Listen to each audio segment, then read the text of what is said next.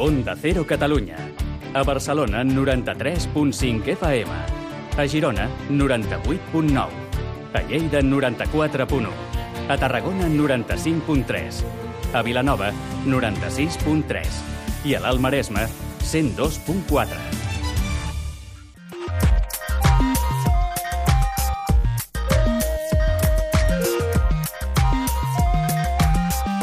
Made in Japan, amb Ramon Soler Padró.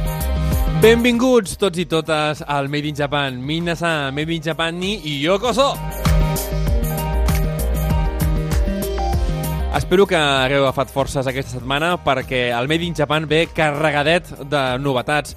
Descobrirem a l'actualitat quina és la situació legal que viuen els dofins al Japó. I és que molts haureu vist eh, en el seu moment quan va sortir el documental The Cove en el qual es parla doncs, de la caça i l'explotació de dofins salvatges al Japó. Sembla que la situació està a punt de canviar i molts estem molt contents d'aquesta notícia. A la tertúlia descobrirem els Matsuri, els festivals tan famosos dels quals ens arriben moltíssimes imatges aquí a casa nostra. Doncs parlem de l'Obon, parlem de l'Awa no Odori, parlem de tots, parlarem gairebé absolutament tots, fins i tot els més esbojarrats. Eh, a la secció dels sabors, els sabors del Japó, japonshop.com ens ha portat, com sempre, eh, unes receptes boníssimes i, a més, unes galetes super especials. No us desvetllaré exactament de què són, però són d'una sèrie que ha donat molt, molt a parlar últimament. I per acabar, a l'emprenedoria descobrirem un nou màster eh, que s'especialitza en negocis i cultura de l'Àsia Oriental, en, en concret del Japó, i és un màster de la UB. I vindrà la seva directora a explicar-nos com ha funcionat aquests dos primers anys que porten eh, duent-lo a terme i, sobretot, què hem d'esperar si comencem a estudiar-lo. Així doncs, comencem el Made in Japan. Hajime Masho!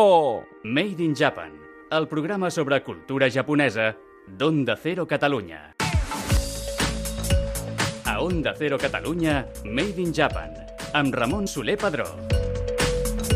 A la secció d'actualitat del Made in Japan d'avui volem parlar sobre una de les pràctiques que han creat més polèmica durant anys al Japó. Ens referim de la caça de dofins a les costes del país nipó. Uh, I és que uh, una de les corts japoneses han decidit atendre diverses peticions d'activistes per aturar aquesta activitat. Un grapat d'ONGs i associacions que defensen aquests animals i lluiten des de fa anys perquè es prohibeixi la pesca de dofins han decidit posar cartes a l'assumpte i sembla doncs, que les autoritats uh, responen. Eh? Per saber-ne més de, sobre la caça de dofins i com alguns activistes i, com hem dit, ONGs lluiten per acabar amb aquesta pràctica, tenim a la Neus Aragonès, portaveu d'ADDA, Associació en Defensa dels Drets dels Animals. Què tal? Com estàs? Molt bé, Ramon. Benvingut al Made in Japan. Neus, explica'ns en primer lloc eh, com, com va començar aquest tema de la, de la caça de dofins al Japó. És un tema tradicional, no? Doncs a veure, el que sí que és, és eh, important de saber és que el Japó ha estat un dels països eh, que sempre ha estat a l'avantguàrdia amb el tema de la, de la caça de cetacis, balenes uh -huh, i Japó. Uh -huh. Eh, si no estic errada, realment aquesta casa ve del segle XVII del segle XVII. Tan antic no és, és antic però tan antic no és, eh? A veure, però ja sempre han sigut mm, pioners, per dir d'una manera, punters, amb el tema de, de la captura d'aquests cetacis. Fins i tot, fa poc temps, sí. eh, estaven dins de la Comissió Balanera Internacional. Sí, i fa poc que van sortir, oi? Això exacte, portar, exacte. Van, van, mm van, van sortir precisament perquè volen tornar a capturar mm, cetacis, en aquest cas serien balenes. I això fan amb una finalitat eh, alimentària? És a dir, realment al Japó doncs, es necessita menjar balena o menjar, en aquest cas, Estufí? A veure, la, la, la idea que ells ho fan, la caça aquesta, uh -huh. té dos, dos, dos vertents. Per una banda sí que és la comercialització de la, de la carn de dofí, però uh -huh. després també n'hi ha una altra, que és agafar tots aquests dofins i vendre'ls per uns preus increïbles als parcs aquàtics. Ah, mira, doncs això se'n parlava de que a Rússia, eh, a, la, a la punta est, allà a la península de Kamchatka, Exacte. tenien una, no, una espècie com, com de presó de cetacis, presons, no? Presons de cetaci que sembla ser que els deixaran anar. Mm -hmm. I mhm. principalment eh, aquestes, aquestes presons de balenes també estaven destinades, sembla ser, mm -hmm. per vendre'ls a parcs aquàtics xinesos. I per tant estem parlant del mateix amb això de la, de la famosa no? platja de Taiji, allà on, on fan aquella, doncs, aquella Exacte, matança. el que fan és que Taiji és, és una abadia molt gran, el que fan uh -huh. és encerclar, i a més a més això dura sis mesos, en comença al setembre i s'acaba al març, a vegades s'allarga fins a l'abril. Doncs, llavors el que fan és agafar-los amb xarxes, uh -huh. els, els deixen allà i eh, els, els mantenen així eh, perquè no es puguin escapar. Uh -huh. Llavors, els que no maten, uh -huh. Uh, els, els, Els acaben venent, eh? Els acaben venent. Els, acaben venent. És curiós que els, que els japonesos venguin cetacis als xinesos, no? Vull dir, hi ha sempre aquesta, aquesta rivalitat que hi ha entre Japó i, i la Xina, no? Sí, sí, sí, però a veure, mm, després també hi ha un altre problema, uh, suposo que, que sortirà, no? Però el tema de la, de la carn de dofí Uh -huh. és una de les que estan més contaminades El mercuri, oi? amb mercuri, la OMS ho va dir, vull dir que eh, fins i tot jo he llegit que, clar, són informes que a vegades llegeixes i mm, Clar, a d'on sempre eh? ens hem de basar, suposadament sempre diem, no? Però sembla ser que eh, venen, estan venent carn de balena Uh -huh. a, a, i és realment de dofí i l'etiqueten com a balena. Vaja, no, perquè suposo per, per, eh, bé, per falsejar-ho o per, o per cobrir la, la demanda, no? Sí, perquè, a veure, és que eh, molts japonesos tampoc sabien. Eh? Vull dir, tot això va sorgir eh, arrel d'un documental. Uh -huh. de, Fet- de, de Cove, no? Exacte, fet pel Richard O'Barry, que tothom, almenys a la, la gent de la meva generació el coneixien per les pel·lícules del Flipper, que era Mhm. l'ensinistrador. Imagina't, no?, com, com, a, com ha donat la volta. I després va canviar, sí, Clar, sí. llavors, um, què, què es pot fer per, per combatre això al Japó, no? Perquè suposo doncs, que al Japó molta gent ho tindrà com per una tradició o per una pràctica habitual. Uh, estan canviant la mentalitat? Uh... A veure, sí que és cert que arreu del món la gent està més sensibilitzada amb el tema dels, dels, dels animals i del seu benestar. I com Mhm. tu bé introduïes, eh, possiblement es pugui acabar. A veure, el problema és que ells ho tenen com una tradició. Ja si entrem amb el tema de tradicions, Clar. ja és un altre, Fotos- un altre, és un altre debat. És com no? a la Índia, no? La Índia per matar una vaca és, una, no? és un sacrilegi, en canvi aquí, escolta... O, o aquí tenim encara les corrides de toros que les posen de benestar i Exacte. que forma part de les tradicions i de la cultura. Sí, no? O els gossos a Corea del Nord o, a, o al nord de la Xina, que se'ls mengen, eh? Exacte. Sí, sí, sí. Llavors, pues, el que es pot fer pues, és això, informar, i fins i tot arrel d'aquesta documental que va rebre un Òscar, el millor documental, el que sí que es va fer és que molta gent desconeixia aquests dofins que potser es podien menjar, Mhm. com, com s'obtenien. I clar, això va crear també conscienciació de les entitats animalistes al Japó, que n'hi ha, Clar, el evidentment. mètode, no? Potser... El mètode, la cruel mètode, la cruel captura. Llavors, al Japó tenen una llei de protecció dels animals Mhm. i contempla, i aquí és on suposo que volen, volen entrar legalment, doncs, eh, perquè estan malmetent el, mal- el, el benestar d'aquests animals. Mhm. No, no, sens dubte. Llavors, eh, vosaltres, eh, diguéssim, la, eh, la vostra previsió no? com, a, com a entitat que eh, lluiteu doncs, pel dret dels animals, creieu que aquesta pràctica té visos d'anar de, desapareixent eh, de forma im almenys immediata o amb un curt plaç o penseu que encara trigarà? A veure, trigarà, però totes les coses eh, d'aquest aspecte de, de crueltat amb els animals, mica en mica estan caient, i més doncs, perquè, mm, a veure, les entitats ens basem fonamentalment en informar, mm -hmm. informar i sensibilitzar. I tots sabem que cada vegada la gent està, és el que dèiem abans, només sensibilitzada amb el benestar dels animals. Mm -hmm. Coses que, que abans mm, la gent deia, bueno, però ara tothom sap que són éssers vius, que pateixen, Mm -hmm. Sobretot I- un dofí, no? Que un dofí és un animal molt evolucionat, eh? Exacte, és el que anava a dir. Parlem dels dofins perquè els dofins són uns animals molt, molt, molt intel·ligents i molt socials i pateixen moltíssim. I a més sorprèn molt de, de, del Japó, no? Perquè sí que és veritat que al Japó tenen aquesta religió, el xintoisme, en la qual la natura és, és Déu, no? Llavors, mm. per moltes coses, hi ha molts animals doncs, que, escolta, que poden caçar-los, però, però mm, no, anant amb molt de compte, el cèrvol mateix, no? Però és un símbol, tal, bla, bla, bla. Però veiem que el tema del dofí, amb segons quines, quines eh, localitats amb segons quines localitats pesqueres, doncs eh, se segueix practicant. Um, hi ha un substitutiu dins del Japó per a aquesta carn? És a dir, clar, el que molta gent es pot preguntar és, no? Mm. Dir, a nivell cult cultural, purament, no? Una, una vaca o un porc, un porc és molt intel·ligent i aquí eh, els matem sense cap problema, no? I ens els mengem i, i, i fantàstic.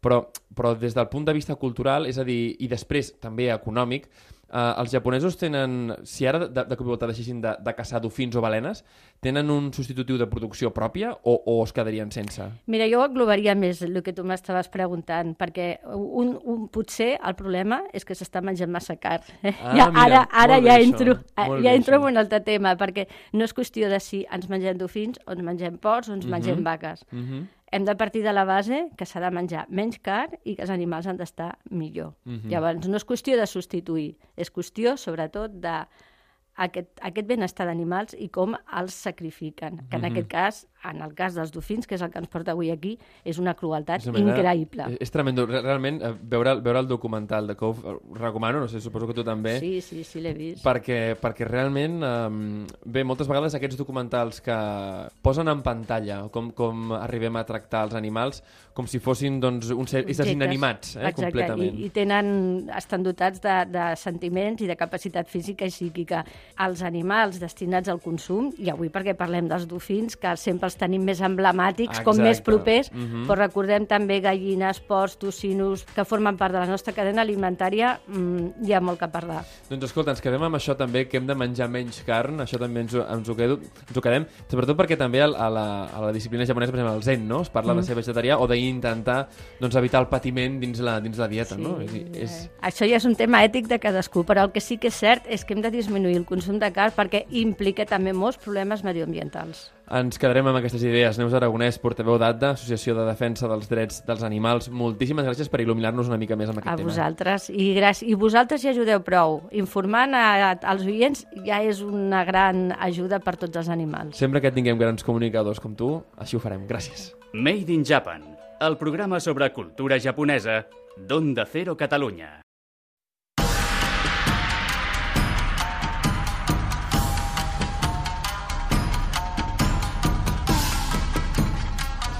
I ja la tenim aquí, la tertúlia Izakaya. Recordeu, Izakaya, el lloc en el qual els japonesos perden la vergonya. Avui parlarem d'un tema que estic convençut que molts de vosaltres ja coneixeu i són els Matsuri, els festivals japonesos que es fan a la primavera, que es fan a l'estiu, alguns també a l'hivern, i és que als japonesos els agrada moltíssim les celebracions, eh?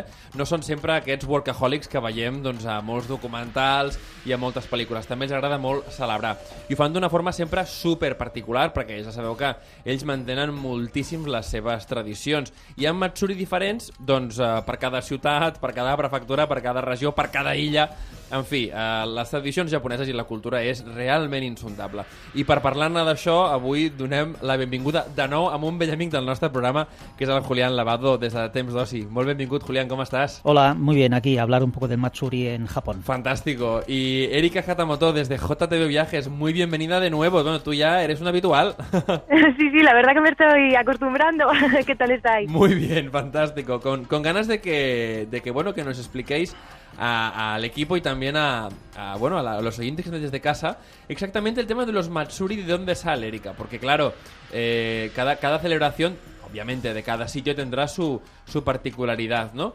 Pero, ¿hay algún nexo en común para todas ellas o qué? Hombre, eh, yo creo que el, el Matsuri realmente tiene un origen mm, claramente religioso, o al menos en, en mayor medida, ¿no? En- aunque ahora mismo el Matsuri significa, o lo podrías traducir por fiesta, festividad, que es un significado más, más actual, antiguamente se entendía algo como, pues como honrar a los dioses, ¿no? Vale, es relacionado mucho con el sintoísmo, supongo. Sí, sí, totalmente. Eh, vamos, por la influencia que tiene el, el sintoísmo en, en Japón, los Matsuris yo creo que ha sido una forma de comunicación con, con los dioses, ¿no? Luego ya de ahí se deriva, pues, como una forma para pedir o para agradecer por algo en concreto, ¿no? Ajá. Pero era una, eso, un poco la forma, digamos, de estar en, en comunicación con, con, con las deidades, con los dioses. Con el más allá, ¿no? Oye, una cosa, ¿qué, qué tipo de, así en general, ya entraremos luego, ¿no? En cada uno de los que, los que queráis un poco eh, destacar entre vosotros, pero ¿qué tipo de actividades se hacen en, en un Matsuri, Erika? Hombre, yo creo que los Matsuris mm, puedes encontrar ahora mismo de todo, porque Ajá. tienes tema de desfiles, muchísimo entretenimiento, bailes tradicionales, Ajá. La gastronomía también, que la comida, por supuesto, no falta en Es un este plato tipo de fuerte, ¿eh? Los tenderetes de, de comida. Es... Los yatai. Sí, señora. Sí, es, sí, es- sí. es una de las, vamos, de las mejores recomendaciones que, que podemos hacer. Te a hinchas a comer en se un Matsuri, Japón, te hinchas a comer, supuesto. sí, sí, Además que puedes probar eh, comida muy típica y, y tradicional de Japón, ¿no? Los takoyaki, las bolitas de, de pulpo, el claro. yakisoba. Bueno, que me estoy yendo un poco al tema de la comida y tampoco... pero- sí, sí, hay hambre, se nota, se nota. pero sí, sí, pero menos mal que no es a la hora de comer el programa, si no. pero sí, es pues bueno, que te puedes encontrar, Claro. yo creo, de todo, ¿no? Mm, Mucha música tradicional, también Ujú. con el tema de los taiko, ¿no? Las flautas típicas japonesas, Ujú, pues bueno. ujú. Hay un poco de todo. Oye, ya que tenemos aquí a Julián, que, que, que, bueno, que ha viajado tantísimas veces a Japón ya, que es casi japonés, eh, ¿podría explicarnos, oye, explícanos alguna experiencia personal que has tenido con algún Matsuri? Pues la experiencia personal que he tenido con algún Matsuri ha sido un poco, un poco gafe, la verdad. Porque estuve. Sí, porque también hay que contar que los Matsuri dependen mucho del, del, clima, ¿no? El año 2015, que estuve yo en la primavera para disfrutar también del Sakura, pues eh, estaba en Takayama por el Festival de Takayama del 14 de abril. Sí. Y mm, se suspendió por mal tiempo. Uh, Porque, Ay, qué mala suerte. claro, porque claro, llovía y hacía muy mal tiempo. Entonces vi una procesión pequeñita por la mañana de niños que también fue graciosa, pero luego la grande por la tarde. eh, yo en realidad aquel día en Takayama no encontré alojamiento, porque eso también es un tema a tener en cuenta. El cuando- alojamiento en Takayama Cu- es complicado, vamos a dejarlo Bueno, ahí. ¿eh? sí, es complicado y sobre todo cuando quieres coincidir con el festival. Entonces yo en realidad dormía en Kanazawa y Uf. bueno, al ver que no salía al Matsuri, pues nada, me cogí el tren y me fui a Toyama y de Toyama con el tren va a la Kanazawa. O sea Y que... ya está. Eh, y nada, y o sea, A pasar en el tren. mi experiencia. Luego en otros viajes, pues he podido disfrutar. Me ha parecido como algún ensayo, algo que han hecho. Ajá, en ajá. Himeji vi el año pasado un pequeño ensayo con niños también. Ah, qué bueno. Lo de los niños es bastante curioso porque lo ves bastante frecuente, que salen con pequeñas carrocitas y quizás hacen más ensayos en el colegio y tal. Entonces también, aunque no sea un festival propio, Ajá. pues es, es- Los niños es- también se involucran mucho. es ¿no? divertido de ver porque desde pequeñitos ya los involucran. Ajá. Has Entonces, comentado algo chulo. curioso, que es esto de las carrozas, que a, muchos, carrozas o pasos, Sí, porque bueno. a muchos nos recuerdan un poco al, al paso de Semana Santa. Sí, sí, lo he dicho expresamente para que sea un formato que la gente entienda, o sea, que es un poco... Claro, no, es que muchas veces, claro, Eric, esto es curioso. O sea, en el mundo hay dos sitios que lleven pasos. eh, en Andalucía, en el sur, y bueno, y el resto de España, ¿no? Y en Japón. O sea, ¿qué nos pasa? ¿En eso también somos, somos hermanos en eso también o qué? Sí, yo creo que es un, un punto en común, ¿no? Pero vuelvo un poco al tema del, de la religión, ¿no? Ujú. Es una forma, digamos, de a la hora de sacar los pasos, las carrozas japonesas y mostrarlas a, a la gente, ¿no? Una forma, digamos, de llevar a esos dioses a, Es que es lo mismo, a o sea, la por, gente, por eso acercarlo, el, ¿no? por eso hago el paralelismo, ¿no? Porque nosotros llevaremos al Cristo de tal, a la Virgen de cual, ¿no? En realidad es una, una deidad mm, cristiana, ¿no? De nuestra religión, pero ellos llevarán a- al Dios del templo, ¿no? Y supongo que, que- que lo llevarán de un sitio a otro, lo llevarán a dar un paseo, bueno, lo digo así, digamos, un poco de coña, pero que es lo mismo que, hacemos nosotros, en realidad, ¿no? Sí, realmente es un poco el- la, la base, yo creo que es muy es muy parecida, ¿no? Porque al final es eso, es una forma, un agradecimiento, una ofrenda, es un poco, yo creo que es común, ¿no? Independientemente de que sea re- religión sintoísta, que sea el cristianismo o... Quiz- Quizá los El- japoneses sean menos solemnes en eso, quizá hay más bailes, hay más, Eso hay sí. más música, Es- es más hay formal, ¿no? o sea, Es más eh, yo creo que se No hay tanto a- la pasión, ¿no? Claro, hemos de entender que la, la Semana Santa aquí en España es la pasión de tu Sí. Dios. O sea, tu Dios se va a morir, ¿no? O va, la- va hacia la muerte, ¿no? En cambio... Es más en- dramático, ¿no? Claro, no, no, es distinto, ¿no? Yo me refiero casi, digamos... creo a- que los japoneses se lo pasan mejor en los festivales. Bueno, nosotros luego tenemos la Feria de Abril para compensar. Pero, pero sí que es verdad que se vive con, con- mayor alegría y además eh, el tema de las coreografías y los bailes es algo, eh, Erika, súper curioso, ¿no? Hay, hay ah, bastantes festivales en los cuales vemos a mucha gente bailan, ba- bailan, perdón, bailar, eh, todos con una coreografía perfecta y tal, casi como, co- como un grupo idol, ¿no? Sí, hombre, eh, os iba a comentar justo, digo, me imagino que ya lo conocéis, pero el Festival de Agua Odori, por ejemplo, es- yo creo que es uno de los de los mejores ejemplos, ¿no? De, de bailes y de danzas autóctonas, ¿no? Que se celebra en, en la isla de Shikoku en, en agosto, ¿no? Y eso, es un, vamos, es una auténtica maravilla y un espectáculo, ¿no? Para, para los sentidos. No, sí, totalmente. Además, eh, eh, llevan este sombrero de, de paja, ¿no? Como, como medio cerrado a los lados Sí. de la cabeza, que no es el típico sombrero de paja al que estamos acostumbrados cuando pensamos en Japón o en Asia en general. Y los vestidos son súper buenos, eh, las canciones son súper divertidas. Y te voy a decir más. Eh, y una experiencia que tengo, precisamente no en Shikoku, sino en Tokio, es de un grupo de gente ensayando delante del Palacio Imperial un paso del agua Odori. O sea, que era un grupo que se preparaba, supongo, para, sí, sí, para ir a desfilar a- en- en- en verano, ¿no? Sí. Eh, otro tema de los festivales es mantener eh, tradiciones ancestrales como el yabusame, que es el tiro con arco a caballo, que es una, eh, una práctica de los samuráis que se ha ido manteniendo hasta hoy y que en Kamakura, por ejemplo, es un buen lugar para, para disfrutar de esta, El Yabusame. de sí, esta, sí. de esta práctica, ¿no? Se hace en algún festival. En Kioto creo que hay uno también de, de- de festival, eh, el Aoi Matsuri, donde Ajá. se hace también esta práctica, en el Shinogamo Shrine, en el, en el santuario. Ajá. Y luego en Sugamo, que es un pequeño pueblo entre unas valles, más escondido, pero para quien tenga un espíritu más aventurero del Japón más ancestral, Claro. también se hace esta práctica. O sea, son, para quien tenga interés en prácticas más ancestrales, pues hay festivales que se practican y Es se mantienen buenísimo. hoy en día. No, el tema del, del Yabusame es curioso como, claro, cuando te imaginas al samurái típico, te lo imaginas con, con el sable, ¿no? Con la katana, pero en realidad los, los, los samuráis, eh, bueno, hasta el siglo XIV-XV, iban con el arco, ¿no? Y sobre todo eran arqueros a caballo. Y es muy, muy divertido el tema del Yabusame, que supongo que lo habréis visto, ¿no? Como van hacia un objetivo, se ponen de pie en el caballo, en los estribos, tensan el arco, ¡plas! y Y disparan. van, van al galope, buscar en YouTube, porque es muy espectacular ver cómo van al galope con el arco eh, y, y, bueno. Sí, en- sí. en- El Yabusame, te- tenéis que buscarlo, tenéis que buscarlo. Eh, Erika, me llama mucho la atención el obón. Explícanos, ¿qué es que es el obón? Sí, pues el Obón yo creo que mm, dentro de la mayoría de festivales que estamos justo hablando, que son más bien de origen sintoísta, Sí. eh, sería más bien de tipo de ¿Budista? tipo budista, sí, ¿no? sí, totalmente. Sí, sí. Sí, el Obón, que es una práctica más bien de, de, pues mm, budista, ¿no? No sintoísta, y realmente lo que lo que es es un poco ra- honrar a los difuntos, ¿no? Es nuestra fiesta de el día de difuntos realmente, Ajá. Que se celebra eso a mediados de agosto y En lugar y, de nuestro 1 de noviembre, ¿no? O sea, es Eso completamente- es, este es más veraniego. Fantástico, ajá, ajá. ¿Y qué, qué- práctica se hace? calor. Cuéntanos, ¿qué, Pues, qué se hace? En general, a ver, entre los, pre- los preparativos principales, la- aparte de tema de rezos y demás, pues bueno, yo creo que es un poco adecentar las tumbas de los de los difuntos, ¿no? De los ancestros. Se colocan fuegos eh, a modo de bienvenida, un poco para guiar a los a los espíritus de los, Ah, qué bueno, muertos. para guiar, vaya. Tanto a la llegada, vamos, yo creo que es un poco, ¿no? El, el- la idea, tanto a la llegada como, como a la salida, ¿no? Se considera eso que la- también la- es una forma, de, digamos, de iluminar el, el, de iluminarles el camino, ¿no? De regreso al, al más allá, como has dicho tú. Ajá, ajá, vaya, qué interesante. Oye, y, y- y es, una, es una práctica extendida por todo Japón, es decir, el Obon se celebra por todo el Japón.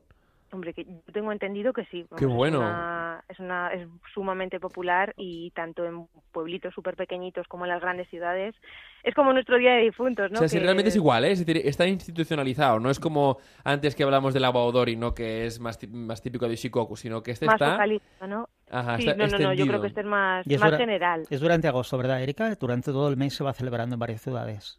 ¿El qué, perdón? Que es durante el mes de agosto que se va celebrando en varias ciudades, ¿verdad? Sí, sí, yo creo que agosto es, vamos, es una de las fechas clave, ¿no? Si vas a Fantástico. Japón, desde luego, pues eso, Es vas durante a el tener agosto. tu, Ajá. vas a tener tu buena dosis de, de matsuris.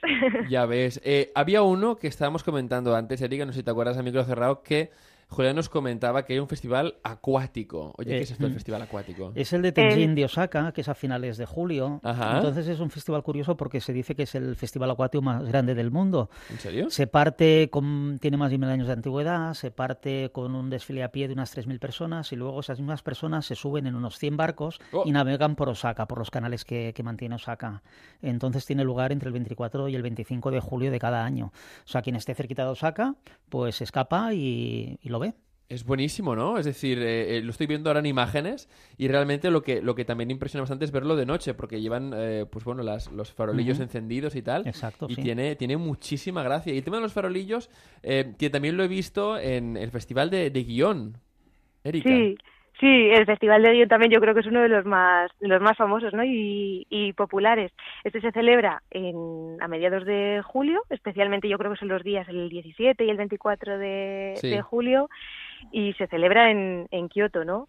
El origen yo creo yo creo que está un poco confuso también, ¿no? De este festival, que pues bueno, se, se la- una de las teorías, ¿no? Que era eh, la procesión o el desfile, digamos, se hacía a modo de rezo para pedir por el, el fin de brotes de, de epidemias, de enfermedades y Ah, demás. vale. Y también un poco yo creo que está en la línea, pues eso, a modo de, de ritual purificador, ¿no? Un poco, bueno, mezclando distintas cosas, ¿no? Vale. Pero bueno, ajá. sí que el, el- sobre todo lo más importante, yo creo, lo más bonito de ver es el desfile de las de las carrozas Yamaboko, ¿no? Que es uno de los, pues eso. Son de los- gigantescas. O sea, yo, yo, bueno, creo que son estas que son tan grandes, ¿no? Las Yamaboko. No sé si son de las más grandes, pero, pero vamos, espectaculares desde luego son. Sí, ostras, no, no, yo, yo es que eh, lo- las imágenes que, que recuerdo del, de la, no, no, de, la- de las carrozas es, bueno, es muy grande. Sí que es verdad que, perdón, sí que es verdad que en Japón tenéis carrozas inmensas, ¿no? Y sobre todo en algunos festivales en el norte, ¿no? Que son realmente descomunales, pero sí que son muy grandes, claro, teniendo en cuenta que que... ahora que dices del norte, justo, perdón que te corte, el, el Nebuta de Aomori, que, Claro. tiene todas las figuras de papel wash y eso sí que, vamos, Claro, es este, una pasada Expliquémoslo porque eh, este es súper impactante, ¿no? El, el, el, las, las, figuras de, de Babelwashi y además eh, lo, lo, grandes que son eh, y el trabajo que, que, debe conllevar hacerlo. También este, eh, estos, eh, claro, yo busco siempre, lo sabéis, símiles entre nuestra cultura y la japonesa, ¿no? Pero me recuerda un poco a las fallas, porque, ¿no? Hay, hay personajes, eh, bueno, son más mitológicos, ¿no? Pero más sí. personajes más o menos conocidos y son muy grandes, ¿no? Aquí cada uno lo lleva a su terreno, ¿eh? porque yo que soy de un, de un pueblito de, de, la provincia de Guadalajara, se hace además en las fiestas patronales, ¿Sí? se hace justo un desfile de carrozas, que además ha conseguido ser declarado fiesta de interés turístico regional. Ah, y yo me acordé justo con el tema de los festivales, digo, mira, cada uno al final lo lleva lo lleva a lo suyo, ¿no? Pero ah, qué bueno. Impresionante. Además, en el, en el festival este de, de Aomori, parece ser que las carrozas, vamos, la temática de las carrozas es de lo más variada, que te encuentras ahí representaciones tanto de, de dioses como de famosos, de famosos ¿En serio? actores de kabuki, vamos, que ahí cada uno es su ah, padre qué bueno, su pues entonces sí que es como un poco también como las fallas, ¿no? Yo, yo pensaba Sí, que, yo solo, creo que sí, ¿eh? solo eran como temas así como mitológicos o tal, ¿no? De, ¿no? De Yoshitsune y todo el rollo, ¿no? Sino que Un hay, poco hay- más pagano, ¿no? Parece. Ah, hay cosas paganas, qué bueno, qué divertido. Luego hay un festival, Ramón, que a ti seguro que te interesa, Dispara. que es el Festival de Nico, que se hacen dos veces al año, en mayo y en octubre, si no tengo mal entendido, Ajá. y que es el desfile de los mil samuráis. ¡Oh! ahí me Entonces has dado, ¿eh? es otro festival a tener en, en cuenta. Ostras, este me recuerda mucho al, al Edo Jidai Matsuri, ahora que estamos, hace un rato hablábamos de, de, de Kioto, que el, el Edo Jidai Matsuri es un, es un festival eh, dedicado, bueno, pues a, los samuráis, ¿no? Y es muy curioso porque eh, hay, hay japoneses, no, sé muy bien cómo los escogerán, ¿no? Pero que se, se caracterizan, de, bueno, de forma espectacular, con armaduras originales y tal, eh, como los señores feudales más famosos de la época Sengoku, ¿no? Oda Nobunaga, Hideyoshi Toyotomi, en fin, todos estos que, se, que eran tan famosos, Mitsuhide Akechi, en fin, una serie de personajes y además todos sus ejércitos y desfilan como ah, en aquella época, en la, E- en la época Edo, cuando todos los eh, señores feudales tenían que ir a, a Kioto con todos sus ejércitos, tenían que costear esos viajes tremendos para rendir pleitesía al shogun, ¿no? Entonces rep- representan un poco toda aquella, toda aquella época eh, y realmente es curioso porque eh, no solo son, digamos, los hombres que van de samurái, sino incluso las mujeres. Incluso hay eh, aquellas que se caracterizan como Tomoe Gozen, la famosa samurái mujer, ¿no? Eh, y, y- y, bueno, la fidelidad histórica es total, es decir, no solo los kimonos, sino las armas, las armaduras, todo tiene una fidelidad, histórica del, del 100%. Pero va, vamos a saltar del tema samurái que hemos hablado en este programa. Pues ríos de tinta han corrido sobre el tema de, los samurái. Vamos a, fiestas que celebran la infancia, como el Hina Matsuri. Sí, os iba a decir además eso justo antes, ¿no? Que más allá del tema de los, de los, o sea, más allá de los matsuris, eh, que todos mm, evocamos en la cabeza enseguida con el tema de desfiles y tal, yo creo que luego hay muchas otro, muchas otras celebraciones, ¿no? Muchos otros matsuris que eso que están centrados en, en otros aspectos súper cotidianos de la vida y eso principalmente en los, en los niños, ¿no? El Hina Matsuri, que la mayoría de gente me imagino que ya lo, ya lo conocerá, pero bueno, que es el, el Día de las Niñas, ¿no? Se celebra Claro. el, cada- el día 3 de marzo y es un día, pues eso, en el que las familias piden, digamos, por, por sus hijas, ¿no? Por su futuro, por su prosperidad y ahí, pues bueno, hay toda una, toda una parafernalia, por decirlo así, de, de celebración, ¿no? Qué bueno, En- qué bueno. ¿Cu- ¿Qué, qué en- fiestas más hay así relacionadas con la, con la infancia? Porque hay, hay un montón, supongo. Hombre, luego, eh, por supuesto, si hay un día de las niñas, tiene que haber niños. su equivalente el día de los niños, ¿no? El Claro. Kodomo no Hi, que es el, el día 5 de mayo, ¿no? Que aquí Ajá. lo más, lo más llamativo de todo, que a lo mejor eso también mucha gente luego lo, lo recuerda, es el tema de colocar las carpas, de, vamos, de volar las cometas con la forma de las, de las carpas. Las Y, y los colores, explícalo esto, porque es súper divertido. Ay, yo los colores te lo dejo a ti. Me has matado. No, no, sí, la verdad, la verdad el es que yo- negro, ¿no? Sí, yo no me Creo acuerdo muy bien del tema de los, de los colores, pero, pero sí que recuerdo que, mm, eh, cada casa, digamos, ponía sus carpas en diferentes colores en referencia a los hijos que tenía. Si el, el hijo mayor tenía un color, el hijo mediano o segundo tenía otro color, y así los distintos hijos, ¿no? Y de, esta forma cada, cada hijo tenía un poco su color. Y esto, volvemos, ¿eh? enlaza mucho con el tema de los samuráis, que esto mucha gente no lo sabrá, que eh, las armaduras, y esto se ve muy bien en, en el, en el Edo Jidai eh, Matsuri, y supongo también en el de Nico que comentaba antes eh, Julián, que los colores, los colores de las armaduras, los samuráis llevaban muchos colores en la armadura, pero si cada uno llevaba asignado un color. Y muchas veces se debía también al color que tenían asignados como, como hijos de su padre, ¿no? En su, en su momento, el padre les asignaba un color, eh, también bastante relacionado con el tema del Kodomo no Hi, y entonces ese color lo llevaban toda la vida. Y ese era el color de su Como la, armadura. la divisa de las ganaderías. Imagínate. ¿No?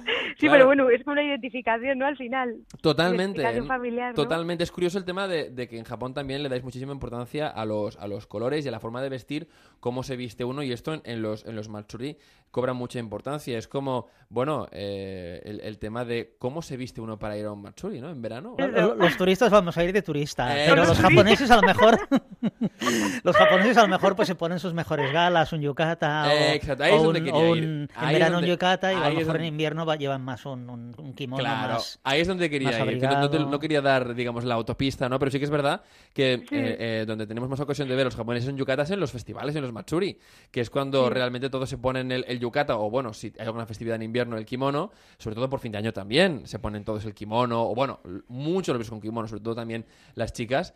Y es Hombre, donde otro tienes- día, Sí. que- perdón, eh, también que te estoy No, contando, el otro de los de los días más, vamos, eh, tienes una ma- mayor ocasión para para ver a las chicas con el kimono, yo creo que es el día de la mayoría de edad, que ahí sí que se ponen, sobre todo ellas, Ajá, no tanto los chicos, pero sobre todo ellas se ponen los, vamos, sus mejores galas, ajá. los kimonos más bonitos que te puedas encontrar y, y todo para celebrar un poco el, el paso a la edad adulta, ¿no? El, eso, el cumplir ya los 20 años, que en el caso de Japón la mayoría de edad es a partir de los 20 años, no los 18 Vale. como aquí, y, y digamos que es un poco la forma de hacerles conscientes las responsabilidades que adquieren al, al llegar a la edad hace? adulta, ¿no? ¿Qué se hace? Es decir, ¿cómo Pues- se celebra todo esto? ¿Hay algún ritual, alguna, alguna, no? Sí, a ver, eh, yo tengo entendido, en general lo que se suele hacer es un tipo de ceremonia en los ayuntamientos o en su equivalente, Ajá. y es un poco una celebración sobre todo muy familiar, ¿no? Muy familiar y luego a lo mejor también con amigos y, y con gente cercana, ¿no? El, el ir vestido sobre todo eso para la ocasión, hacer a lo mejor también alguna comida y Es un poco como la, como, la fie- como la puesta de largo aquí, ¿no? O, o Sí, el, sí, algo así. o, o Sí, la quinceañera en, en, en Latinoamérica, ¿no? Que es algo que se celebra mucho, lo de la famosa quinceañera. Sí. Ajá. Lo que pasa que aquí también tiene eso, mucha presencia de la religión, ¿no? Porque es muy común el ir a, a pedir por ellos a tanto a templos como a santuarios, ¿no? Aquí, de hecho, el- uno de los más importantes a la hora de celebrar la mayoría de edad, el Seijin Shiki que se llama, es el, el santuario Meiji de, de Tokio, Ajá. que además está comodísimo para llegar con la JR y demás, así Ajá. que... ¿Y cuándo, es- cuándo, cuándo, es decir, ahí, siempre van, cuando celebran el, el, ah, su mayoría de edad, siempre acuden el ahí, ¿no? Segundo lunes de enero, si no recuerdo mal. Segundo lunes de enero. Ajá. Claro, puede variar, no es un día fijo, pero siempre es el, el segundo lunes de, de enero. Vaya, qué curioso. Hay un montón de fiestas relacionadas con, con la infancia. Aquí, eh, regionalmente, tenemos algunas, ¿no? Como en Cataluña tenemos el tema de, la mona, ¿no? El Día de la Mona por, por Semana Santa y todo esto.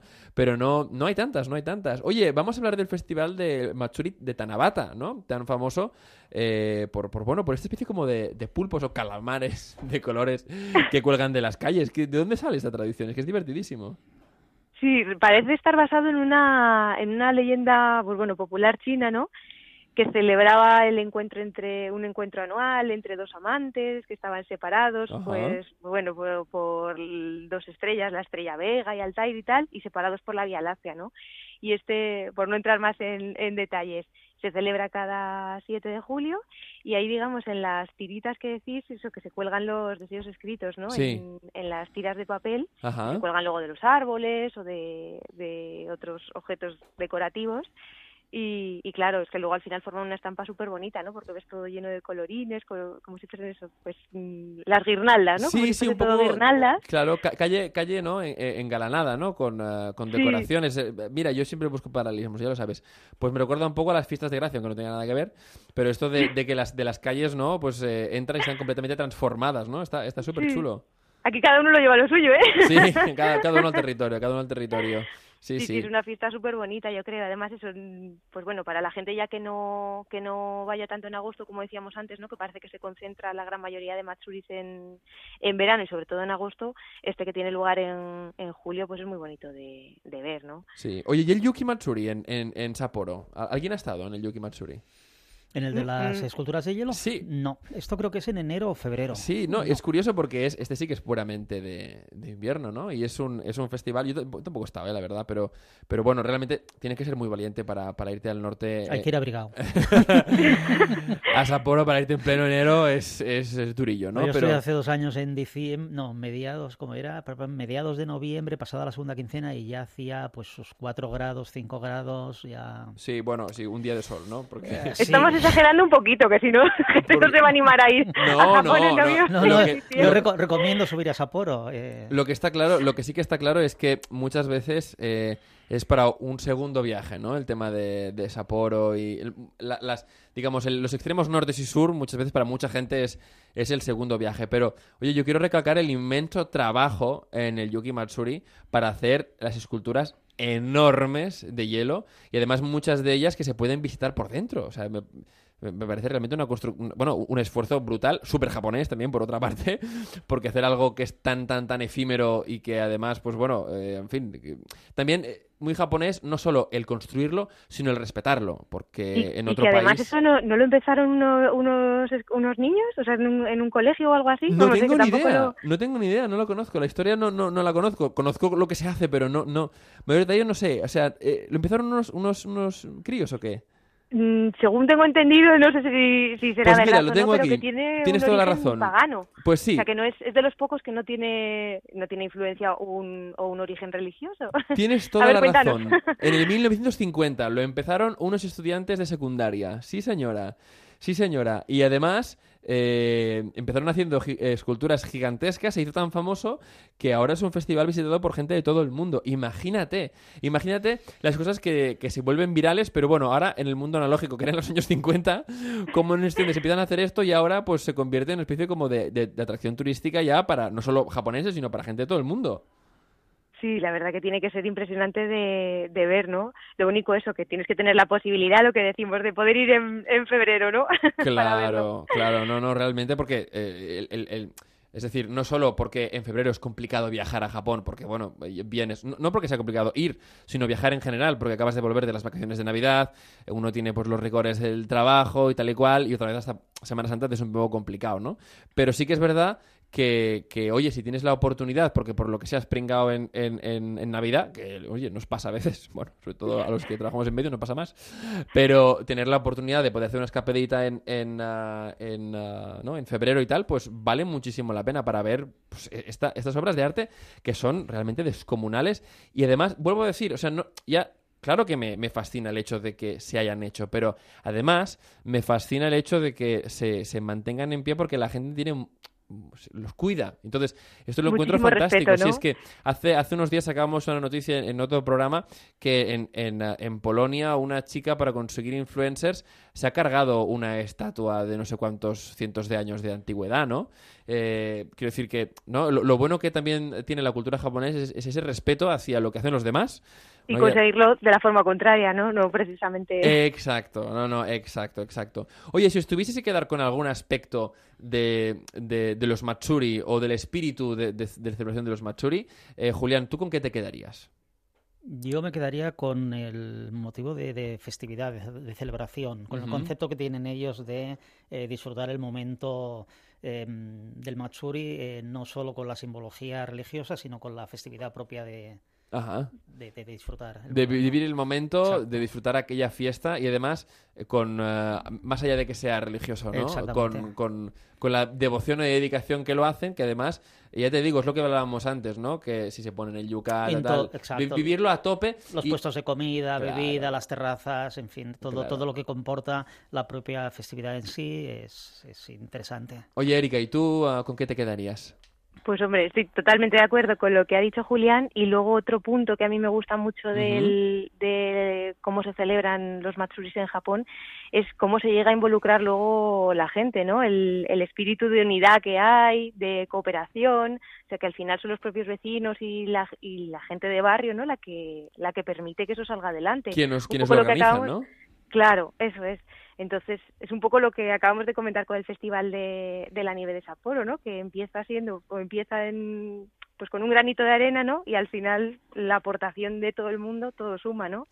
Y esa Ajá. unidad, a mí me parece que es, que es muy chulo, ¿no? El, el, el que lo, lo permita llevar adelante, ¿no? Y luego el mantener luego- ciertas tradiciones que también si no se perderían, como, como lo que hemos hablado del tiro con arco, la pesca del cormorán, el ukai, Ah, que, tam- bueno. que también se hace en bastantes lugares de Japón, Ajá. en festividades. O sea, el poder mantener esas tradiciones que quizás si no fuera por los festivales acabarían, se acabarían perdiendo quizá, ¿no? Eh, chicos, me vais a perdonar, pero no podemos eh, acabar esta sección, sobre todo hablamos de, de Matsuri, sin hablar del Kanamara Matsuri. ¿A ¿Alguien le suena lo que estoy diciendo?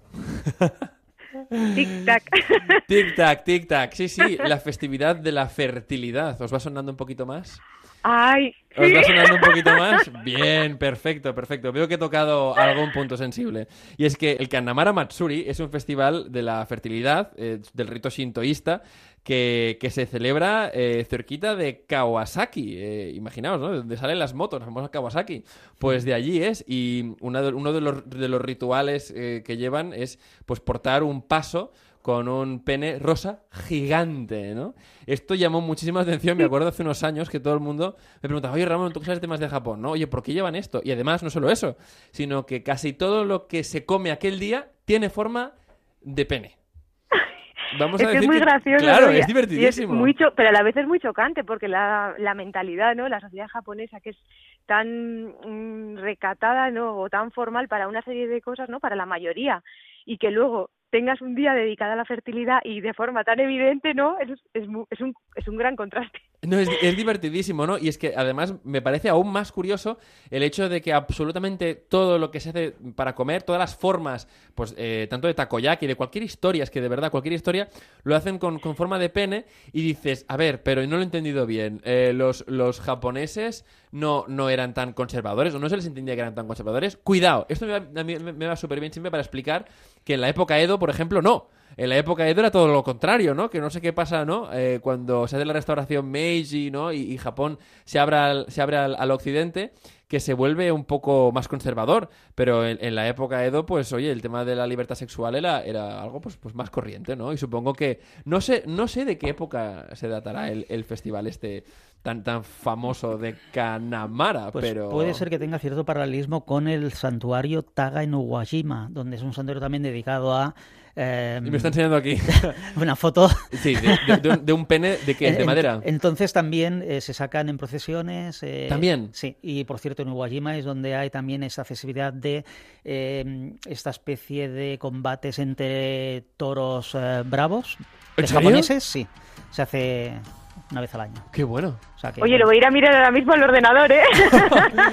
Divertidísimo. Aquí en, Realmente. en Uwajima sí que, esti- sí que estuve yo viendo el castillo, que es uno de los 12 castillos Sí. originales que quedan, pero no, no tocaba la festividad ni una ni otra. Estuve viendo el templo, Nah. pero bueno. Nos perdimos la fiesta. Vi el castillo, por lo menos.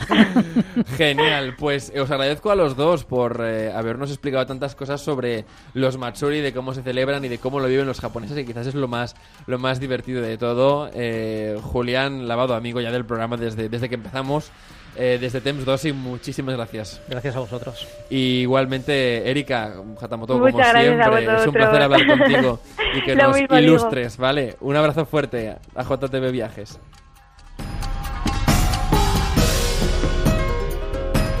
A Onda Cero Catalunya, Made in Japan, amb Ramon Soler Padró. Des que vaig tornar del Japó, em moro per tornar a tastar aquells noodle cup tan bons. Ostres, sí, però jo trobo molt a faltar el refresc de sabors nous, com el de plàtan o el de préssec. Ara que ho recordo, el Kentaro em va recomanar japonshop.com. Ell diu que troba tot el que tenen al Japó, que t'arriba a casa una comanda en 24 hores i que, a més, tenen un munt de sorpreses pels otaku. Entraré a Japon Shop, doncs. Encarregaré un soparet boníssim per demà. Què et sembla? Fantàstic! Jo em demano un sudon de curri. Japon Shop. Made in Japan, el programa sobre cultura japonesa d'Onda Cero Catalunya. No només de cultura, també de gastronomia i, i bé, una bona prova és aquesta secció eh, que és els sabors del Japó i de nou tenim el nostre molt bon amic de japonshop.com, el Raúl Calda, el Raúl Carda. Raúl, bienvenido al Made in Japan, ¿cómo estás? Muy bien, encantado de estar con vosotros, Ramón. Pues ¿Qué oye, tal? feliz porque nos has traído también, eh, como de costumbre, como nos tienes mal acostumbrados, porque nos vamos a acostumbrar al Vaya. final a tus regalitos, nos has traído aquí tres productazos eh, de los cuales ya, ya siempre esperamos tres, ¿no? Tuyos, pero además tenemos uno ya que se sale, porque son las Oreo de Game of Thrones. Que esto cuando lo hemos visto aquí en el estudio nos hemos vuelto locos. Oye, ¿que que sois los únicos que tenéis estas galletas o qué? Sí, somos los, de hecho se han agotado ya. ¿Ya? Estamos esperando una nueva remesa, sí, se han Es agotado. decir, se han si yo vendo estas, si yo vendo estas. Oreo, si yo vendo estas Oreo, ¿por cuánto puedo vender estas Oreo que se han agotado ya? Pues por lo que quisieras, tú, porque es que además ya no se fabrican. Ya ¿Cómo? No se fabrican, no, no se fabrican. Ha sido una edición muy limitada, muy limitada, que se ha lanzado para lo que duraba la octava temporada. Entonces Jolín. ya no se fabrican. Entonces lo que hay por ahí es lo que queda de stock que, que vamos, que se ha fabricado, pero ya que se ha dejado de fabricar. Vaya, oye, Pero bueno, sí que vamos a recibir, eh, en poquito vamos a recibir una segunda remesa, porque ya te digo yo que en dos días se han agotado. en dos días día se han agotado. Qué bueno, pues oye, lo voy a conservar como oro en paño y me voy a comer una, una al mes, al menos, una al mes. Y voy a decir también al equipo que, que las conserve bien. Ah, y una curiosidad, cada galleta tiene un escudo. ¡Oh, ya lo estoy viendo por aquí! ¡Oh, qué bueno! Sí, sí, Sí, sí, un sí, escudo, sí. bueno, y la cara, la cara, el rostro del rey de la noche. Del Rey de la Noche, fantástico. Bueno, bueno, súper interesante. Pero va, vamos un poco a, a la comida japonesa, nos dejamos de, de Juego de. Tronos y vamos, vamos ya directos a, la, a, a lo que nos interesa. A ver, tengo aquí, tengo aquí, voy a empezar por el primero. Eh, galletas rellenas de mochi de Sakura. Explícame, porque es una, una, un paquete impresionantemente grande y que tiene súper buena pinta. Cuéntame, ¿qué es esto? Pues bueno, los japoneses eh, acogieron la receta de lo que son las cookies, estos como eh, son cookies, eh, pero a ellos les gustan como más blanditas, como más, como más chewy, más Vale, gomosas. vale, vale, vale, Entonces, vale. eh, esta receta eh, imita lo que es el mochi de Sakura, que es muy típico en Kioto y sobre todo en la época del Sakura, del Hanami. Es pues la galletita está hecha con, con el sabor de lo que son las flores de pétalos de Sakura, del cerezo, y su interior está relleno de anko, de anko, de azuki, Qué que bueno. es el relleno de los dorayakis, pero bueno, Sí, también sí. el relleno de los mochis. Que es, Entonces que es, tienes que es como- la- una, especie de, de haba, ¿verdad? El, el... Es como una judía roja Es una judía, eso, sí. que la convierten en pasta con azúcar, la hacen una pasta, como si aquí fuera, no sé si, mm, como la pasta del boniato o algo Ajá, así. vale, pues vale. ellos lo hacen así. Genial. Ok, bueno, pues tiene, oye, tiene, buena pinta, ¿no? Tiene buena pinta. Esto además, eh, que, con, un, con un té, ¿no? Con un, con un café. Cuando vienen unos amigos Sí. a visitar, ¿no? O sea, las, las pastas que les puedes con un té dar. verde perfecto. Con un Con té verde japonés, perfecto. perfecto. Vale, perfecto. anotado. Además, porque combina muchísimo. Anotado, anotado. Venga, vamos a la Bien, bien. siguiente, que son los fideos yakisoba con salsa miso y mayonesa de mostaza. Sí, es una combinación, pero bueno, es una receta típica de Kansai. ¡Qué bueno! Eh, porque en Kansai lo que hacen es eh, la, lo que es el Claro, miso, no lo usan para base de sopa solo, también lo usan como base de salsa. Ya lo veo. Entonces utilizan eh, una mezcla con estos yakisoba. Que ¿Verdad que es son- como el okonomiyaki? Porque estoy viendo por el dibujo que me, me suena que será un poco la salsilla del okonomiyaki, ¿a que sí? Lo que pasa es que es un fideo grueso, es un- un- sí, es, es, no, a ver, es como un yakisoba, es como Sí, ramen salteado. Pero la, la, la salsa, no, eso lo sé, lo sé, pero la salsa que comentas, ¿verdad? Que dice que, que hay la mayonesa, mostaza y tal, me recuerda, al menos por cómo está en el envase, ¿sabes? Sí. Me recuerda al- a, la mayonesa o la mostaza que le echan encima al Sí, okonomiyaki, claro, ¿sabes? sí, sí, sí, es eso, es eso, Vale. es eso, Ujú, es eso. Lo único que la base de toda esta salsa lleva miso, Vale, vale, porque ok. en Kansai es típico añadirle el miso. Fantástico. En vez de añadirle salsa de soja o otro tipo de salsa, eh, utilizan el miso como una base. Entonces Mm. eh, lo mezclan todo y lo hacen como una salsita, por, pues como la, bueno, la salsa de que tú comentas del okonomiyaki, pero incluye el miso. Fantástico. Tiene, tiene además le da más sabor, más sabroso. Tiene, tiene, tiene buena pinta, al menos por, por el diseño exterior. Oye, y además es una es un envase generoso, ¿eh? O sea, aquí hay, Sí, hay, grande, hay es un buen... Hay una ración larga y media. No, no, una ración buenísima. dos, sí. Que tenemos que recordar que, sobre todo, estas raciones van súper bien si, si, bueno, alguno de estos oyentes, que seguro que todos, ¿no? Eh, com- comen en la oficina, ¿no? O, o muchos de ellos comen en la oficina. Esto va Sí. súper bien si tienes un día ajetreado o no, da igual, y quieres una buena ración que te sacie y que además pues puedas comer bien. Eh, Realmente, o sea, es súper recomendable. Agüita caliente comes y auténticamente japonés. Claro, 100%, ¿eh? No, no, no... un sucedáneo de adaptado a nuestro gusto. a Sí, nuestro oye, estos no, sucedáneos no. son muy malos, ¿eh? Tengo que, lo siento, ¿eh? Pero tengo que decirlo aquí. Son muy malos y no se parecen en nada. O sea, enti- entiendo que quieran adaptar un poco el paladar, bla, bla, bla. Pero es mejor no adaptarlo. Es mejor darle a la gente el original, que lo pruebe y que se enganchan seguro. O sea, no. Sí, no- al fin y no al cabo es el precio de un menú. Claro, totalmente, totalmente, totalmente. Bueno, vamos a, a, a- no, un poco a la bebida, porque nos has traído una Pepsi de color rosa. Esto no lo había visto en mi vida.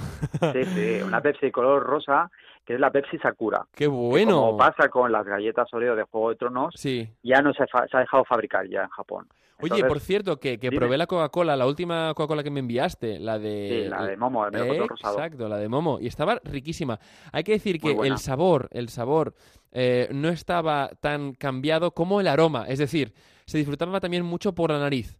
¿eh? La Coca-Cola, pues eh, te la tomabas, el sabor no estaba tan distraído. Es decir, eh, claro que te recordaba a... a Coca-Cola. a la Coca-Cola, no me refiero solo a la Coca-Cola, sino claro que te recordaba al melocotón, ¿no? Al momo, Ah, sino bueno, sí. que eh, el aroma, el aroma sí que te recordaba más al melocotón y eso creo que es buenísimo porque muchas veces con estos refrescos es, el sabor es muy fuerte, ¿sabes?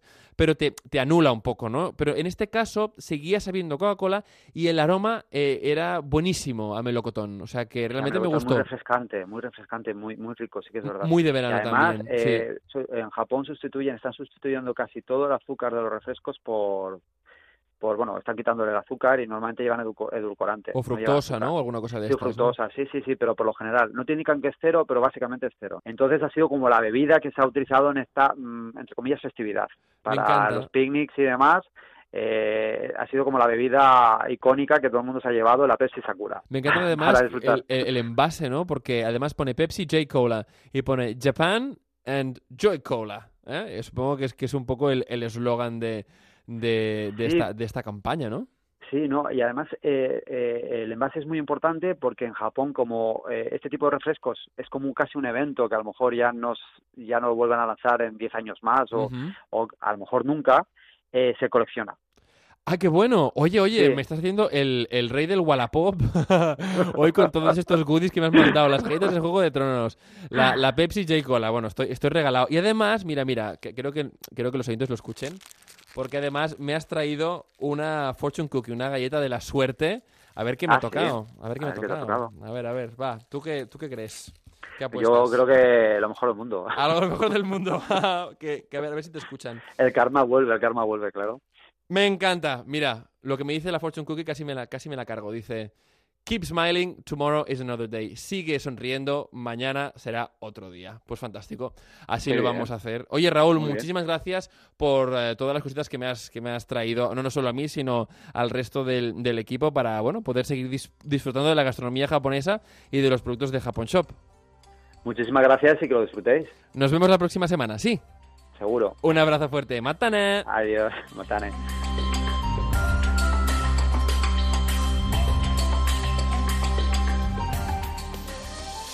Des que vaig tornar del Japó, em moro per tornar a tastar aquells noodle cup tan bons. Ostres, sí, però jo trobo molt a faltar el refresc de sabors nous, com el de plàtan o el de préssec. Ara que ho recordo, el Kentaro em va recomanar japonshop.com. Ell diu que troba tot el que tenen al Japó, que t'arriba a casa una comanda en 24 hores i que, a més, tenen un munt de sorpreses pels otaku.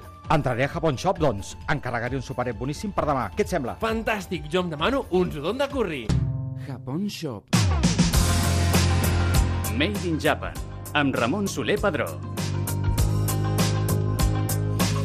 I ja s'acaba el programa, ja s'acaba el Made in Japan, però abans ja sabeu que ens agrada sempre en la nostra secció d'emprenedoria donar una ullada a aquelles iniciatives que tenen quelcom a veure, o bé amb el Japó o bé amb Espanya, i que ens vinculen a tots els països. Aquelles persones que són inquietes, que fan negocis, o bé, en aquest cas, que bé, que porten un màster, i és que avui presentem el màster en Cultura i Negocis a l'Àsia Oriental de la Universitat de Barcelona. Ja sabeu, si voleu eh, conèixer molt més de la cultura i també dels negocis, no només del Japó, eh, sinó també de Corea, de Xina i suposo també d'altres opcions, doncs teniu l'oportunitat d'estudiar aquest màster fabulós que avui ens presenta la doctora Àngels Pellegrín, directora i professora del màster, que a més eh, va formar-se també a la Universitat de Tòquio i a la d'Osaka. Molt benvinguda al Made in Japan. Moltes gràcies per convidar-me, Ramon. Escolta, eh, ens ha encantat eh, saber doncs, que la UB s'ha posat les piles amb això de que la gent vulgui estudiar cultura i negocis, eh, almenys japonesos. Com va començar tot això? Explica'ns. Doncs, mira, eh, la, la idea va sorgir fa uns anys eh,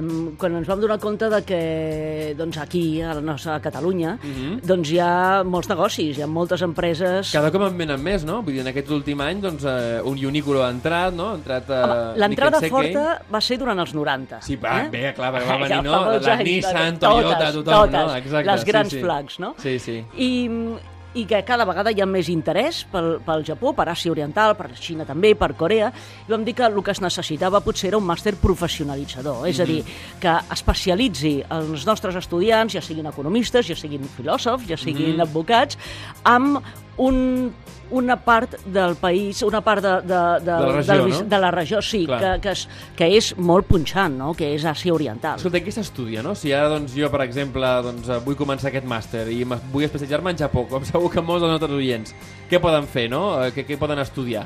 Doncs mira, en el màster tenim els dos semestres. El primer semestre és bàsicament dedicat a cultura, Sí. pensament, Sí. història, Sí? i després veiem eh, una mica de, de marc jurídic, Ah, fantàstic. per, més que res per no pifiar-la, no? O sigui, no es tracta, no es tracta de que els estudiants surtin del màster sent advocats, sinó es tracta de que sàpiguen què és allò que no han de fer, no? Mira, o en què hem d'anar a cuidar Jo que he estudiat dret he de dir que una mica de dret mai va malament. Escolta, és una mica passat a estudiar-lo, però, però va bé, va bé per anar per la vida. Exacte. Eh, I escolta, suposo que també llengua se'n farà per aprofundir amb... amb uh, no? No fem llengua. Ah, vale, doncs, no. ok. no, la llengua ja la donem per... Eh, Per feta, ah. O per feta. De fet, Ahà. tenim estudiants que ens venen amb un molt bon nivell de japonès i amb molt bon nivell de xinès. Són estudiants que venen de traducció i interpretació, per Ah, exemple. fantàstic, molt bé. Eh, I els que no venen amb aquest nivell ja eh, comencen a estudiar-la, però sempre per la seva compte. És algo que, que no, no està incorporat al la- màster, l'escola sinó oficial que... d'idiomes ja, ja el dona el japonès, vull dir que la UB ja ho dona. Ho dona. No, no, no és que ens haguem de buscar la vida. Exacte, no, I no. per qui està orientat? És a dir, eh, a qui recomanaries que entrés a fer, a fer aquest màster? Doncs mira, bàsicament aquells estudiants i no estudiants, executius, que tenen interès en Àsia, que tenen interès en la Xina, amb el Japó i amb Corea, que és bàsicament les àrees on se centra. Per què? Doncs perquè eh, poden treballar ja sigui pels seus projectes propis, ja sigui per empreses privades, filials d'empreses asiàtiques aquí, o empreses eh, d'aquí que volen establir-se allà o que volen establir una filial allà. eh, després per eh, administració pública. Fantàstic. Departaments que el que volen és fer fires, promocionar, promocionar el país allà i, finalment, per organismes internacionals. Clar, bé, de fet, amb això que estàs explicant té tot el sentit del món. De fet, en aquest programa col·laborem eh, moltíssim amb l'Agència Nacional de Turisme del Japó, bé, amb les ambaixades, amb el consulat, i sí que és veritat doncs, que hi ha doncs, eh, més d'un espanyol no? doncs, que està treballant allà i que doncs, molt d'ells escolta, no han tingut la, la carrera que haguessin desitjat, s'han tingut que buscar la vida no? i a vegades doncs, una mica més per, per xamba, no? per sort, han acabat a- en un, en un lloc de treball que ells volien des d'un començament. Uh, quines són les, les sortides, uh, ja no només aquí, sinó al Japó? És a dir, uh, algú que estudi aquest tipus doncs, de, de, de, de màster pot tenir una sortida professional al Japó? Pot uh, buscar sort al Japó? Pot, pot provar sort al Japó? Sí, home, jo crec que sí. Eh, la majoria d'estudiants, de fet, el, el perfil, el que ells busquen Mhm. és eh, buscar una feina aquí, però una feina que els hi permeti viatjar sovint a Àsia. Ah, està molt bé, està molt bé. Està molt sigui, bé. jo al principi és el target, pensa- no? sí, és el target. O sigui, ells diuen, jo no vull viure... De, a, a, a pesar de que tenim dos estudiants de, del màster de l'any passat Mhm. que estan treballant a empreses japoneses a Tòquio. Fantàstic, no? És que és un normal, vull dir, al final segur que tens a molta gent que acaba allà, no? Uh -huh. Llavors, eh, d'alguna manera, els estudiants vostres eh, tenen també ganes de, de eh, començar pràctiques al Japó? És a dir, hi ha una possibilitat de fer pràctiques allà? Home, des de que s'ha obert, uh, fins ara era, un, era bastant difícil, ja, ja Mhm. ho saps, no? Però des de que s'ha obert la possibilitat de la Working Holiday Visa, Ahà. doncs clar, les, es multipliquen les, les, les oportunitats per anar, per estar una temporada llarga i a partir d'aquí, doncs, eh, com les empreses per fer pràctiques de curt termini, no? 3, 4 mesos, Mhm. eh, les empreses aleshores ja no els, els hi demanen la visa, no? O sigui, Clar. el consulat ja no demana la visa de treball. s'ha agilitat moltíssim, de Molt. fet, eh, en, en, aquest últim, en aquest últim any. Des d'aquí, deixa'm que, que, que et doni l'enhorabona per, per començar aquesta iniciativa, una iniciativa que en altres països, doncs, bé, és de sobres coneguda i fa moltíssims anys que es fa, perquè sí que és veritat que moltes empreses japoneses necessiten a gent d'aquí que vagi a explicar al seu país el que estan fent o el que volen fer, o introductors de negoci, no? Hi ha moltes empreses que tenen ganes d'entrar aquí a, a Espanya, no saben com fer-ho, i al revés, a moltes empreses espanyoles, doncs, mira, imagina't, fa, fa dos o tres mesos parlàvem amb una, amb una productora d'oli que havia guanyat un premi al Japó, no? I que els hi bueno, començareu a repartir allà, no? Començareu a distribuir, i ens van dir, és complicat perquè ens falta algú. Clar, seria estupendo que hi hagués una persona jove, no? una persona jove que tingués ganes doncs, de ser aquest nexe no? entre, entre no? qualsevol, eh, qualsevol majorista japonès no? I, el, i el productor des d'aquí. Així que animem moltíssim a tota la gent jove o no tan jove que tingui ganes doncs, d'aprofundir doncs, no només amb la cultura sinó els negocis, que, que bé, que, que, que vagin a la UB, que provin amb aquest màster, sobretot que la llengua no la deixin, que no facin com jo, eh? que no facin com jo, que entren i surten i entren i surten, que la llengua s'ha d'aprendre, que és molt important i és complicada. Així doncs, eh, la doctora Àngels Pellegrí, que és la directora i professora del màster, ha tingut la bondat de venir-nos a, a, a explicar no només la seva experiència al Japó, sinó també doncs, de què tracta aquest meravellós màster. Així doncs, moltíssimes gràcies i esperem veure'ns ben aviat. Amb algun alumne, eh? Moltes gràcies, Sí? Ramon. Vinga. Segur, amb algun alumne. Fins aviat. Arigato! Made in Japan, el programa sobre cultura japonesa d'Onda Cero Catalunya.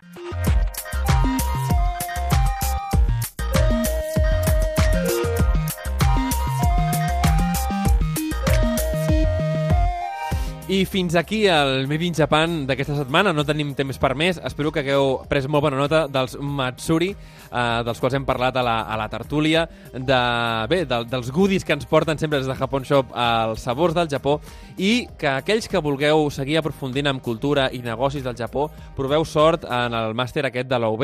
Realment, si us agrada aquest tipus de cultura, si us agrada la llengua, si voleu doncs, conèixer un món completament diferent, entreu en aquests estudis, perquè al final, a la vida, tot és posar-s'hi i provar, al final provar sort. Així doncs, ens despedim fins la setmana que ve. Esperem que tingueu un molt bon cap de setmana. Fins aviat. Matané!